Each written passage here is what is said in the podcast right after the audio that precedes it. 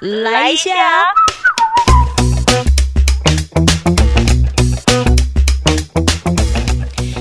收听周团来一下，我是周周。今天我们来揪团阅读一下，介绍的这一本书呢，它是天下文化出版的，然后名称叫做《青春正效应：新时代应该知道的人生为哲学》。这一位的作家呢，他本身也任职于高中老师，他叫做蔡奇华。这位蔡老师，他之前呃，其实也有一些的书籍作品，也是我蛮喜欢的。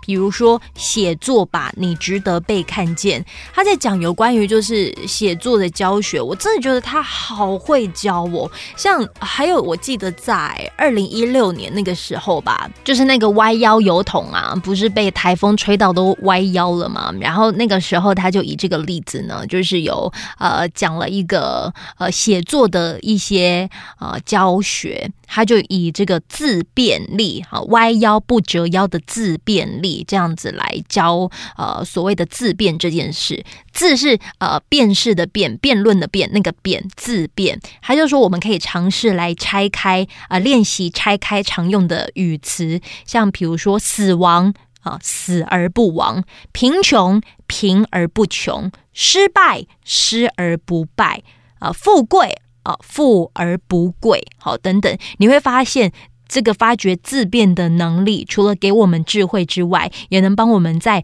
日常日常中见非常，在平凡中见不凡。对，就是他以这样子的一个模式，然后也许你可以做各种写作的延伸。他就里头提到了这个歪腰油桶。他就讲到，就是说，所谓的生死这件事，死是形体的终结，而呃亡呢，死亡的亡，而亡却是一切的结束。所以我们可以尝试死而不亡，就是形体的终结，但是精神意念依然还是永留存。你知道这个其实也很很能，就是就是在做一些延伸。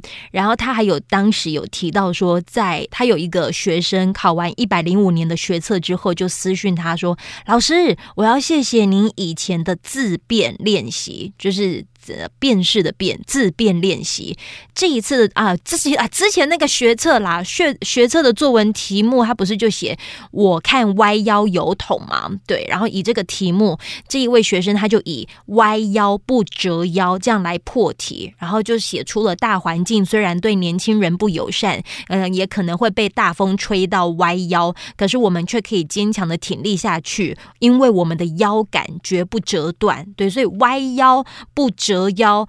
就是就是，我真的觉得他他很会教，对，所以所以就是这一本的青春正效应呢，我很想要就是推荐给你们，因为它里面啊，其实用了很多呃各种的一些经典理论，像比如说呃依附效应、刺猬效应、选择的悖论、核心竞争力，还有共振效应、螃蟹效应啊、生死趋利，又或是什么三明治法则、呃推感效应、黑羊效应等等等。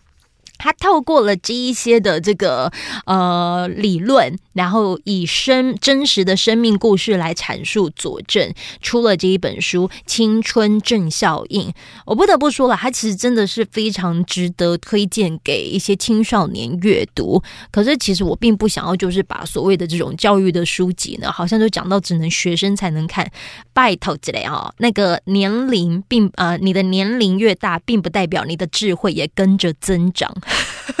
我是真的这么认为，对，所以并不是说好像我们是大人就觉得好像一定会懂得比孩子还要多。当你可能没有试着一直去去把一些讯息啊，或者是呃生命的一些论点，就是放诸在你生命里去发酵的话，其实我不觉得就是说年纪真的可以跟智慧成正比。对，所以我很想要推荐这一本书。那他这本书，我觉得他厉害的地方在哪里呢？他厉害的就是在嗯。他里面的这些理论啊，用什么样子的方式来做做论述呢？首先，我来看到这一篇哦，这篇我觉得也可以跟你们分享。嗯，也许你可能觉得你考不好，可是你坚持说，我明明就有念书啊。这位作者他不慌不忙的告诉你，哎，你有念书没有错，可是你得要提高知识转换率，透过书面思考，记下资料，转成资讯，化为知识，产生力量。对你有读没有错，对，可是你。究竟有没有有效的去提升你知识转换率呢？好，还有就是里面有举例，你可能很犹豫，是要去好学校当最后一名，还是要去普通的学校当第一名？好，这其实没有标准答案，可是你试着静下心来。这本书的作者，他来告诉你一个小池的大鱼这故事。小池的大鱼因为信心与学习动机比较强，最后成就可能会比大池的小鱼还要高。好，你就记得能维持你自信跟动机于不坠的环境，这才是最好的选择。举例来说，嗯，也许有些人的特质，他真的是需要一些些压力去 push 他来前进。对，就真的就有些人是。有这种被虐特质，那也许他就很适合在大池里当大池里的小鱼。可是有些人他的特质可能是他是需要被鼓励的，需要就是被被捧着的啊，一定也会有对，所以他也许就是在小池的大鱼里，他可能是比较突出的。那也许也是很多行为是备受肯定的，他因着这个自信，反而就是 push 他自己，增强了信心跟学习动机哦，也变得比较强。这都是有可能的哦。还有另外一个，就是你在抱怨活动，你在抱怨作业，可是就是不抱怨自己懒惰。齐华老师他试着沉住气，跟你来谈谈边际效应。什么叫边际效应？就是用最小的成本达到最大经济利润。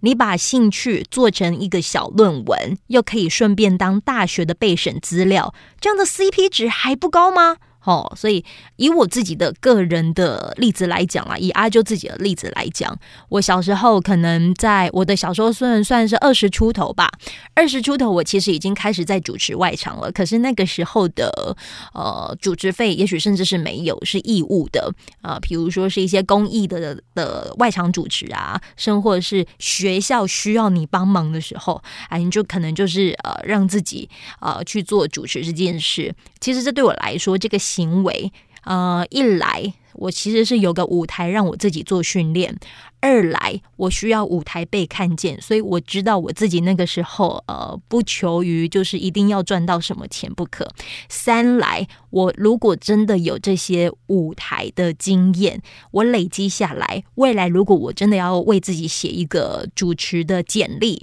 我其实都是有东西可以写的，而这一些，我未来也许如果真的让我有机会去呃，在主持更大的场合的时候，它成为了我的一个加分的一个一个一段文字。对，这也许也算是一个边际效应，就是也也许我本来就会这件事，可是我试着就是在会的过程做累积。然后这些累积又刚好可以成为我未来要去做提案的时候的一些一些呃，算是强项吗？或者是标记吗？Anyway，对，就至少可以用这样的模式。只是说，可能我们很会讲一些道理，说一些故事，但不见得能够引经论述。让我们讲的这些故事更具说服力，对，所以其实，嗯，这本书我真的觉得，也许可以可以看一看，它可能就是把你的这些遇到的难题，或者是这些生命的经验，原来它都是有一些经典理论是可以套用的。那我在这个 DJ JoJo 上的脸书粉丝团上，其实有放上这一张的呃书的封面的照片。另外一个就是我在星期二给自己一个阅读的机会，就是在 Kiss Morning 的节目当中也介绍了这一本书。当时一讲完了，哦，广播的这个讯息，这这个魅力无远佛界哈。很多人就开始传私讯问阿啾说，是不是也可以认识到这一本书？我还有听众朋友呢，他是这个临床心理师啊，咨商呃，对，咨商心理师，他叫做胡展告，对他其实也有出书，你们有机会也可以去看一看。然后他就传私讯给了阿啾，他说：哇，这个阅读的时间很棒，因为也帮他上课多了新的主题，对，就是有共鸣了。然后另外一个呢，就是还有我的同事，他因为这一本书接到了听众朋友的电话，然 后我觉得太有趣，我就把它录下来给你们听听看。你你接到什么电话？就接到一个粉丝，然后他就打来说说他已经是五十几岁的阿姨，然后就是听到了你这一段今天早上节目上的分享，他觉得非常冲击他的人生，他觉得对他的人生造成一个非常大正面的影响。他甚至还停在路边，他说要去这边买东西，但是他怕错过你的资讯，所以他停在路边要听到听完他才下车。哦，谢谢你哦。好了，这本书，这本书，哎，然后我很抱歉哦，因为他在讲的过程当中，我笑声真的就是会比较 比较突出一点啦。但是他总主要的就其实在讲的就是这位听众听完的那个心得，其实对我来说也算是蛮有蛮有鼓励的作用。哎，讲到鼓励啊，你知道为什么就是会会很愿意就是放大这些听众的鼓励呢？是因为我在呃脸书上面其实也有跟听众朋友分享说，我有个听众他是国中地理老师。然后他就是有因着阿啾在四月份的时候，之前不是那个长四号，他就堵住了那个苏伊士运河嘛？那有没有哪一些人，他可以透过这样的新闻时事，写个比如说题目，或者是呃有什么样子的素养导向的题目是可以观察的？然后这位地理老师呢，就跟阿啾分享，他叫做春满，他就说：“哎，阿啾提供我的着作让你参考，每次是哦。”我都很花时间，很很花很长的时间命题。有人愿意看看我的题目，我都会超级开心，因为我因为我们学校很小啊，啊，真正写到题目的学生其实只有五十个人左右而已，觉得有点遗憾哦。我看到这个的时候，我就呃，其实这段话一直放在我心上好几天，直到可能这两天，我就把自己就是消化的这个心得变成了文字，在今天也就是有贴到脸书粉丝团上，我就写着回应他说：不管会听你说话的有几个人，如果有人因此学习到你的用心，一个人一个小世界，努力的时候难免会希望有人看见你好努力哦。可是对我来说，如果没没有人看见你的努力，你就不要用心精进了吗？哦，这样的损失，嗯，其实损失的会是自己啊。所以我很喜欢这个地理老师的精神，比起想要几个人看见，呃，看见他却依然用他的专业付出了用心。未来的日子，或许我们可以学习付出，要懂得在能力所及之下，掌握自己能付出的能耐在哪里，那就在那个能能耐里尽心尽力。就很像是有时候阿周可能做节目做到有一些用心的主，就是真的有花心思的主题，可是回应不高的时候，我当然难免会失落，对，难免这是难免啊，或者是说我可能做了纠团来一下这样的 podcast，我其实也不知道说我的听众到底在哪。啊，做这个到底有没有人要听？对啊，可是，嗯，其实我会试着让这个失落不要影响我，就是我会告诉我自己，就是呃，我有看见，我我自己尽力了，为了这个主题，我有尽心。然后我相信，一定有少数的人因着主题而被照顾了，只是他们不是会回应的人啊，就是可能他们也在忙碌着他们自己的日子。对我觉得这样子的一个观念，才是一个自我修复能力练习的。方式，这也其实也可以跟一些在意他人的眼光人，就是可以做个做个互相鼓励的参考。嗯，好好来，那继续回到这一本书的内容哦，就是这一本书的内容，其实有一篇它蛮吸引我的，它讲的是共振效应。这个共振效应呢，它以这个理论来讲关于朋友这件事。蔡奇华老师的《青春正效应》里头，他讲了这个标题：“选择朋友就是选择摆动的方向。”里头的故事写着什么呢？我试着念一下里面的内容哦。他写着：“为什么求刑八年啊？卖毒？你为什么要卖毒啊？我只不过是帮朋友转交一包东西啊。那为什么你的朋友不自己去要你转交？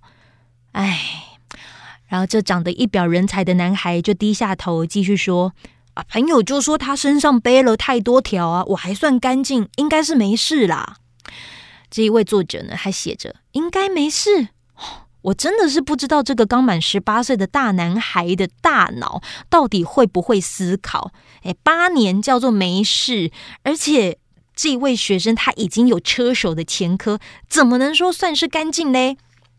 男孩就一脸无辜的回应着这个蔡老师啊，他说：“我根本就是被冤枉的啊，我只不过是跟朋友坐在同一辆车上啊，他们去领钱啊，然后就就很无辜的说着这一切。”啊，老师又写着：“为什么你老是交这种朋友啊？你不知道选择朋友就是选择人生摆动的方向吗？摆动的方向啊，再告诉你一个科学原理啦。”然后老师呢就打开电脑，他输入了关键字“节拍器同步”，荧幕出现了三十二个节拍器。这明明一开始节拍都不一样，谁知道竟然在五分钟过后，神奇的往同一个方向、同一个节奏在摆动。男孩就被这画面深深的吸引啦，说着：“哦，好有趣哦，这是什么原理？”那老师就回应说：“这是频率的共振效应。”就很像是你的朋友是罪犯，最后你也成了罪犯。男孩头低低的，不知道该如何回答。其实，今后你可以拒绝摆动方向错误的朋友，开始寻找对的朋友，一起产生正向的共振效应。我在大学的时候很混啊，啊，我接下来用那个作者的第一人称来陈述着里面的内容。哈，好，继续讲。我大学的时候很混啊啊！毕业后工作很不稳定，但毕业好几年后，惊觉有同学当了外交官，原来是同寝室的两个学长找他一起准备国贸局的考试。现在三个人都是高阶外交官，还有其他的同学一起准备考研究所。结果他们寝室四个人现在都是大学教授。其实共振效应会产生同才压力，会影响一个人为了遵守团体社会规范而改变其价值观和行为。男孩就摇摇头说：“老师，我知道你在讲什么啊，我真的怕了。我待过少府院，待过看守所，我真的不想被当成罪犯关在监狱里。你能不进去吗？”律师说：“凶多吉少，因为检方有监视器录下的影片。我不敢想象，如果男孩被关个四五年，他之后的钟摆会摆向何方。我只知道这几年我辅导的受刑人出狱后，几乎都回到以前的共振场域。”例如和我通了一百多封信的阿汉，四十八年人生有二十七年在牢中度过，狱中岁月郁结烦闷，非常人可过。阿汉每一封信都信誓旦旦的要洗心革面，那三那三尺宽的草席啊，躺了二十多年啊，好像躺在棺材里一样。我已经死过一次了，不想再回去了啊。阿汉就这样写着。然而，再次见到阿汉的时候，他西装笔挺，从手机里秀出一张张跟名车的合照，然后伸出他的双手。哎，老师，你看我这一双手，白泡泡啊！除了开枪，一辈子没干过粗活呢。我说出深深的忧虑。你又回去了，对不对？老师，你不知道啊？我们现在哦，进口美国开两年的旧车到台湾都是最新款的，很赚钱呢。跟你想的不一样啊！阿汉讲的头头是道。总之，他出狱后还是认了新的老大。两个月之后，我收到阿汉老大传来的讯息，附上一则新闻影片连结。打开一看，我的天哪！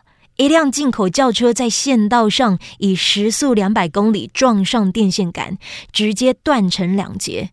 驾驶被拖出来的时候，已经失去意识了。老大就留言着说：“是阿汉，他骨头断了三十几个地方，昏迷超过三周啊！他刚醒过来，说要找老师。到了医院啊，老大兴高采烈说着事发的情形，说着啊，他们哦就在门口放冷枪，妈哪嘞！我和阿汉哦，马上一人一车追出去。阿汉比较衰啊，啊就撞成这样。但这一关吼，只要闯过的话啊，这个地头就是我们的了啦。我塞了三万元给阿汉，那是给他的医药费，隐约知道他以后连兄弟都当不成了。之后我又介绍社服单位给阿汉，再汇给他最后一笔生活费。我知道我过去和他通的那一百多封信，可能都付诸流水了。因为社服人员来电表示辅导成果不是太好。阿汉曾经告诉我，狱里的大哥最喜欢吸收新鲜人，只要看见年轻力壮的受刑人，就恩威并施，让你得到他人没有的甜头。在狱里啊，是红跟班啊；出狱之后啊，便是马前卒，有义务要为大哥处理事情。这一处理啊，人生就是出狱入狱，永远走不出江湖。男孩明天要二审宣判了，我祈祷他人生的钟摆可以找到对的频率，开始正向的共振，不管是在铁窗里还是在铁窗外。你看蔡奇华老师是不是真的很厉害？他就用了共振效应，讲了就是跟朋友之间的那个频率哦，所以我觉得是蛮好的。而且它里头啊，其实有四十篇的文章，涵盖了五十种心理、教育、社会、生物、物理、管理等经典理论。其实蛮呼应着一零八课纲的那个，就是素养导向，那个核心素养这件事，就是你试着用理论套用在你生活里，然后这本书呢，它也试着用真实的生命故事来阐述佐证。哦，很精彩。那最后，他这一本书里面呢，他其实在封底啊也写着：终其一生，你要学会的是，当灵魂坠落的时候，用对的价值拉起自己，再拉起朋友，最后拉起敌人往前走。可是我很很想要透过这段话来，也就是跟你分享一下：如果你的能耐、你的力气，你拉不起敌人，你也拉不了朋友，那麻烦至少你可以用对的价值先拉起你自己。好，用这一本书可以拉起你自己的这个，希望这一本书可以成为拉起你自己的力量。我很推荐这一本书，不管是对于一些呃青春期的青少年，呃国高中，我觉得也很值得看。又甚或是你已经出社会了一阵子，蛮精彩的一本书《青春正效应》，有机会你可以去找来看一看。好啦，我们来回应一下听众朋友在 Apple Podcast 上头的留言。好了，首先呢，这个听众朋友他针对了阿啾曾经有在访问巴鲁老师的那一集练功的那一集主题，呃，有提到说无需在乎或焦虑别人的目光，当做好应该做的事，自然别人就会知道我是谁。好，谢谢你。然后这是。